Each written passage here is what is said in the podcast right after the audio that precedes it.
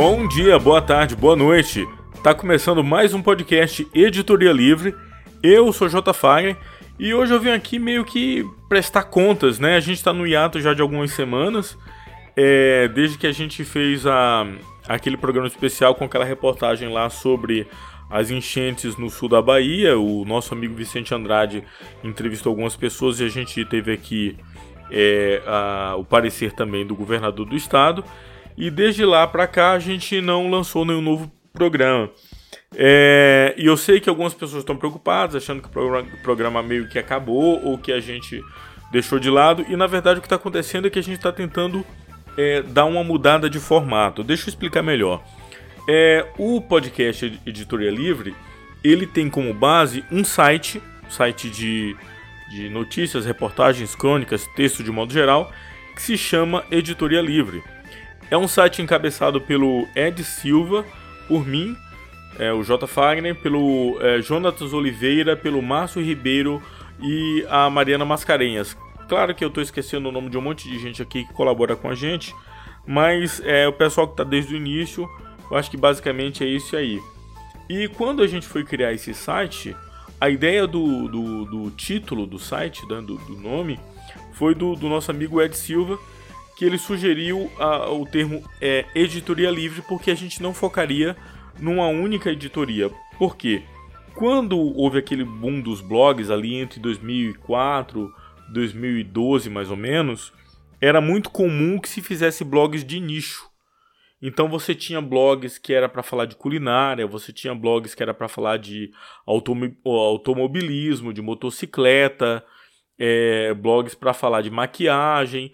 O blog tinha que ter um nicho específico. A gente começou com uma proposta um pouco diferente, que era ter variedade. A gente ia publicar crônicas, contos, reportagens, ensaios, coisas do, dos mais variados tipos, por isso, editoria livre, porque todas as editorias são possíveis.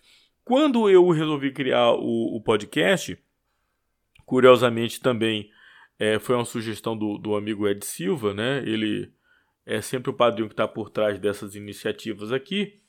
É, a gente acabou utilizando o mesmo nome. A, a gente, eu, na verdade, acabei utilizando o mesmo nome porque eu queria fazer também uma coisa diversificada, eu não queria ficar preso é, a um único nicho. Então, vejam que interessante.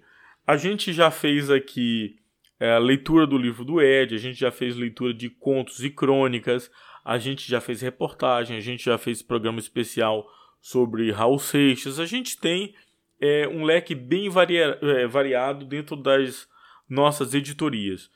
E agora eu resolvi é, tentar nichar um pouco, não durante muito tempo, mas eu queria falar sobre literatura durante algumas semanas. Então a gente está procurando um novo formato, né?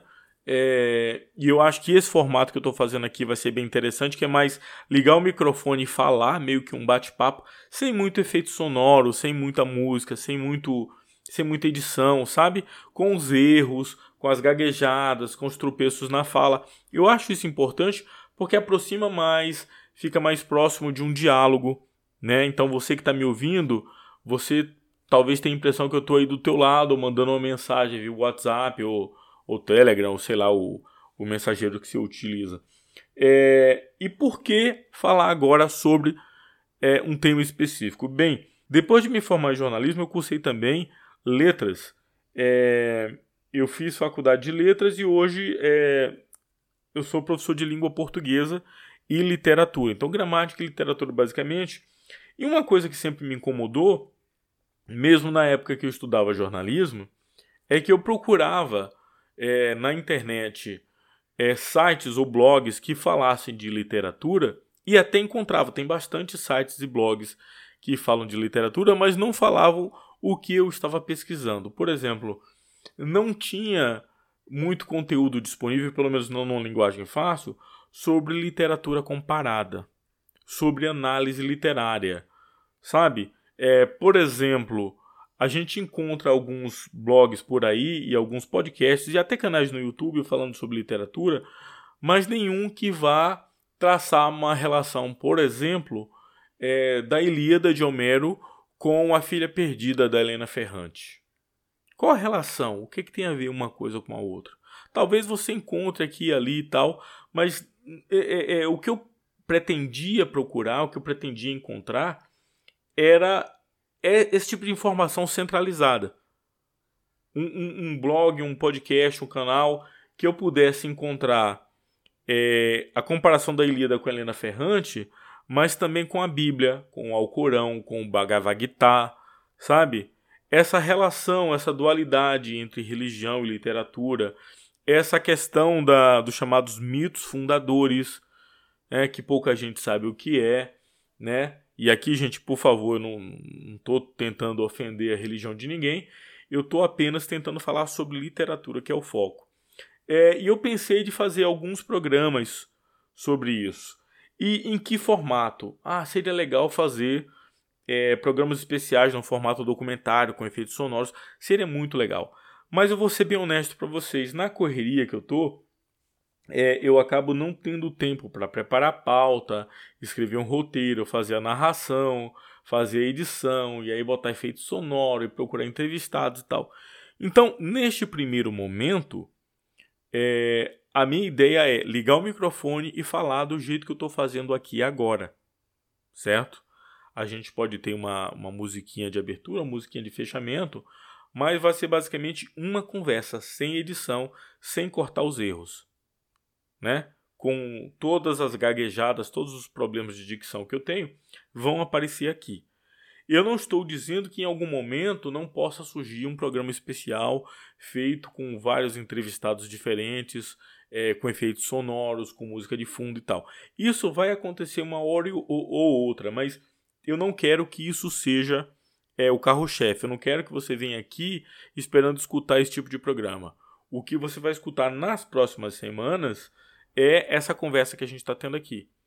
Ah, o que eu pensei em fazer é, a partir da, da semana seguinte, né, da, da próxima segunda-feira, que eu vou, também vou pegar o programa que funciona na quarta, né, ele é lançado toda quarta-feira, e ele será lançado a partir das segundas-feiras, né, meia-noite de segunda, de, de, de domingo para segunda, né, zero hora, é, o programa é, será lançado, é, e você, obviamente, pode ouvir quando ele for lançado a, zero hora, ou pode esperar para ouvir quando quiser. E acompanhado com o programa lá no, no nosso site, no Editoria Livre, você pode ouvir o programa, é, mas você pode também ler um artigo. Então eu vou escrever semanalmente um artigo sobre essas questões de é, teoria literária é, você pode ler o artigo e ouvir esse bate-papo que a gente está tendo aqui. Uma hora ou outra eu posso trazer um entrevistado, uma pergunta de um ouvinte, sem problema nenhum. Mas eu quero que fique claro que o formato será esse, eu conversando aqui meio de, em forma de monólogo com todos esses erros que vocês estão ouvindo. É, por que, que eu quero fazer isso? Né? Eu falei já que eu tinha um interesse de procurar é, um conteúdo assim, nunca encontrei aquilo que eu queria, então por isso que eu vou fazer agora para que exista isso. É, e segundo, porque tem. Uh, existe um problema muito constante com amigos meus. É, quer dizer, não sei necessariamente se é um problema, mas é algo que me incomoda. Que é a completa falta de conhecimento sobre questões literárias. Então o cara pega um livro, isso aconteceu essa semana, por exemplo.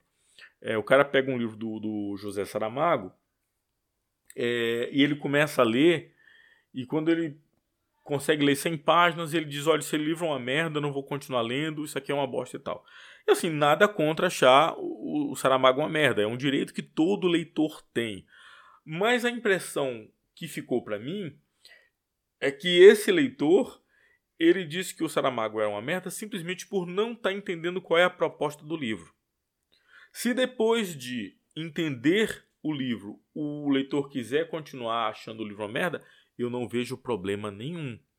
Mas eu acho importante é, tentar é, suprir esse leitor de algumas ferramentas para que ele possa compreender melhor o que está sendo dito ali, qual foi a proposta que está sendo é, exposta ali, porque muitas vezes o indivíduo pega o livro e ele vai com uma expectativa que não é aquilo que o autor tem para oferecer. E aí a decepção causa esse trauma. Ah, esse livro aqui não presta, esse cara não sabe escrever, isso aqui não serve para mim, não sei o que. Então tem muito disso. É, então a, a, minha ideia é tentar falar sobre essas questões literárias, né? E eu estou fazendo esse programa aqui para os amigos, para os conhecidos, né, tentar falar o pouco que eu entendo aqui sobre literatura, porque quando houver alguma dúvida a respeito disso, porque invariavelmente eles vêm conversar comigo, eu posso dizer, olha, eu gravei um programa sobre isso, vai lá e escuta. Então o indivíduo pode ir no Spotify, no Deezer, na plataforma que ele quiser, no Google Podcasts ou mesmo no site editorialivre.com.br. Ele pode acessar o programa, ele pode escutar e eu não vou ter que me repetir todas as vezes, porque aí eu conto uma historinha aqui pro fulaninho Joãozinho, aí no dia seguinte a Mariazinha pergunta a mesma coisa, eu, pergunto, eu respondo a mesma coisa para Mariazinha. Aí no outro dia o, o, o Zezinho faz a mesma pergunta. Então, ao invés de estar tá me repetindo o tempo todo, eu posso simplesmente gravar essa conversa aqui, essa explicação sobre algumas coisas, e aí depois falar assim: olha, você pode escutar o programa é, que eu gravei sobre isso. É, eu pensei em começar é, essa série falando sobre o livro Mimesis, do Eric Auerbach, que é um clássico na área de literatura comparada, né, estudos de literatura de modo geral, porque ele começa fazendo um apanhado desde a Ilíada, de Homero, até Virginia Woolf. Tá? Até os livros de Virginia Woolf que a Virginia, se eu não me engano, morreu mais ou menos um ano antes da publicação de Mimesis. Então, é, o livro tem uma certa atualidade com a época em que o Auerbach viveu. Então, assim, eu quero fazer programas curtos também. Eu sei que é chato só um cara falando, sem efeitos sonoros, sem música de fundo, né? Sem o debate com outras pessoas. Por mais que eu diga que uma ou outra vai aparecer alguém para a gente ter um debate, mas de modo geral serei só eu falando mas eu tentarei condensar os programas num é, curto período de tempo. Eu quero que isso fique entre 10, 15 e 20 minutos no máximo, não quero passar muito disso. Né? Às vezes, é, se o assunto não exigir 5 minutos de programa, a gente explica o que tem para explicar. De novo, não espere é, coisas muito aprofundadas, porque né, é, eu vou utilizar apenas o, o, meu conhecimento que é limitado, mas talvez sirva para alguém que é, não teve o mesmo treinamento que eu. Então, por exemplo, quando a gente fala sobre. É, o, tem um novo filme na, na Netflix que é A Filha Perdida, que é baseada num, num romance da Helena Ferrante. Né? É, quando a gente fala, por exemplo, das referências desse livro e do filme com a Ilíada, a história da Guerra de Troia, a pessoa não faz a menor ideia do que a gente está falando. A, a pessoa não faz a menor ideia. Então, assim, não seria bom dar um embasamento para que a pessoa consiga fluir melhor dessa leitura ou ao, ao assistir esse filme? Será que não seria legal? Eu penso que sim. De novo, é claro que depois da, da pessoa ter esse conhecimento, ter esse embasamento, se ela quiser continuar achando é, a história ruim, aquele autor ruim, não tem problema nenhum. Mas eu acho que seria legal é, essas pessoas é, falarem que não gostam com certo conhecimento de causa, mas não porque não entenderam, né? Eu acho que eu já escrevi, inclusive, sobre isso. Já teve gente me dizendo que a Helena Ferrante é, não tem nada de feminista. Já teve gente me dizendo que o Karl Knosgard não tem nada é, de honestidade e sinceridade na sua escrita. Né? E já teve gente dizendo exatamente o oposto, que aquilo era realidade pura, que não havia nada de ficcional. Então veja, há uma dificuldade muito grande de compreensão é, da literatura básica. As pessoas muitas vezes não compreendem que a literatura vai para muito além apenas do texto escrito. Você às vezes é, perde a noção de que sociedades ágrafas, ou seja, aquelas sociedades que não tinham escrita, ela também tinha literatura. Por exemplo, você pega as, as sociedades Yorubá, da onde nasce ali o candomblé. O que é o candomblé, se não uma representação, é, digamos, teatral, vou utilizar esse termo por falta de um melhor, de uma coisa que teria acontecido em outra época, em outro momento. O que seria aquilo, se não uma tentativa de reviver um momento que para aquele povo foi sagrado? Não é diferente, por exemplo, da Santa Ceia para os católicos. Eu não sei como é que chama, né? É, é, acho que é Santa Ceia também é, para os protestantes, é, na verdade para os católicos eu acho que é Eucaristia, e a Santa Ceia para os protestantes, é, que é o ato de comer o pão e beber o vinho, que eles estão representando ah, o último momento dos discípulos com Jesus, em que eles cearam juntos. Então eles estão representando teatralmente, de novo, por falta de um termo melhor, um momento que aconteceu em outro período. Isto, independente de estar registrado de forma literária ou não, faz parte do, do, da literatura de um povo. Então, assim, essas representações ritualísticas, as músicas, a dança, o, o teatro em si, né, a palavra escrita, a poesia, né, os bardos, né, a, a poesia épica principalmente, tudo isso faz parte da construção de um mito fundador. De que cada sociedade precisa para que haja uma identidade, para que o indivíduo não se sinta completamente perdido. Então, é, a gente vai falar de, de, tudo isso nas próximas semanas, como eu falei, é, em programas curtos, 10, 15, 20 minutos no máximo. E eu quero começar falando do livro Mimesis, do, do Eric Auerbach, é, e ao invés de pegar e fazer um apanhado do livro todo, eu pensei da gente é, comentar, como os, os, programas serão curtos, a cada semana um capítulo diferente do livro. A gente pode aproveitar, é, fazer um programa contando um pouco quem foi o Eric Auerbach, para que o pessoal tenha uma noção disso, para que você tenha uma noção disso, se é que já não tem. É, e aí a gente, nas semanas seguintes, vai é, falando, ah, o primeiro capítulo do livro trata disso, disso, disso, e a gente vai dando um embasamento. Segundo capítulo e tal. E aí depois peguei, desculpa, pensei em pegarmos é, também livros do uh, Northrop Frye, que é um estudioso da literatura lá do Canadá, uma, uma pessoa muito importante que é, escreveu sobre as relações da, da literatura na Bíblia, né? é, de alguns modelos de narrativas. Ele descreve a questão da narrativa mítica, a narrativa lendária, imitativa baixa, imitativo alto, narrativa irônica, coisas assim que são fundamentais para a gente entender a proposta de cada narrativa e como essas coisas vão se transformando ao longo do tempo. E por que não é, também falar sobre alguns livros que são clássicos? Vamos falar um pouquinho sobre a Ilíada, vamos falar um pouquinho sobre a Odisseia, Vamos falar um pouquinho sobre alguns livros bíblicos, vamos falar um pouquinho sobre a Divina Comédia. É, como eu falei, sempre que possível, chamando outra pessoa que de preferência entenda melhor do que eu, para que possa é, nos elucidar aqui essas questões.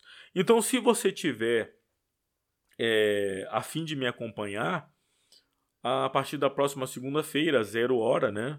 É, Meia-noite de domingo, zero hora de segunda, a gente tem um novo programa no site Editoria Livre com uh, o texto, um pequeno artigo também descritivo. Caso você não acesse o editorialivre.com.br, você me ouça apenas pelo seu tocador de podcast, de novo, pode ser o Google Podcast, é, o Deezer, o Spotify, enfim, não importa. Tudo bem, a gente vai ter um diálogo também, mas se você quiser ter essa aproximação, de fazer um comentário e tal, eu recomendo que dê um pulinho lá no, no, no Editoria Livre, o site, e deixe seu comentário. Colabore, é, mostre onde é que eu errei, onde é que você uh, discorda de mim, ou se você tem uma pergunta, ou se você tem uma visão diferente, ou se você não gostou dos comentários que eu fiz. É importante que a gente tenha esse feedback para que a gente uh, direcione melhor, tá? A princípio, como eu falei, o programa será voltado para montar um banco de dados para que eu possa indicar futuramente aos amigos uh, essa proposta aqui. Tudo bem? Por hoje é isso. Eu espero que é, vocês não tenham ficado muito decepcionados, né? Olha eu falando aqui no plural, quando é, isso aqui é basicamente um programa de rádio, querendo ou não, deveria estar falando singular. Eu espero que você não tenha ficado decepcionado, é, que você tenha gostado da proposta. E mais importante, não significa com isso que se surgir um tema no meio do caminho que eu não vou atravessar aqui, não vou lançar um programa com outra temática, vou, tá? É, não significa que em alguns momentos a gente não vai apresentar programas com entrevistas ou com é, uma edição mais no, no formato storytelling. Isso vai acontecer, mas de modo geral será esse bate-papo aqui. Tudo bem? Espero que você tenha gostado de coração. É, a partir de segunda-feira, então, você pode retornar aqui no seu é, tocador de podcast. Não esqueça de visitar o site caso você queira deixar um comentário, uma dúvida, uma pergunta. Eu acho muito importante também para ler o artigo, porque né, é, o artigo acho que vai complementar essa conversa aqui. Eu escrevo bem melhor do que eu falo, acredite em mim. É, então, eu converso com vocês na próxima semana. Forte abraço e até lá. Tchau, tchau.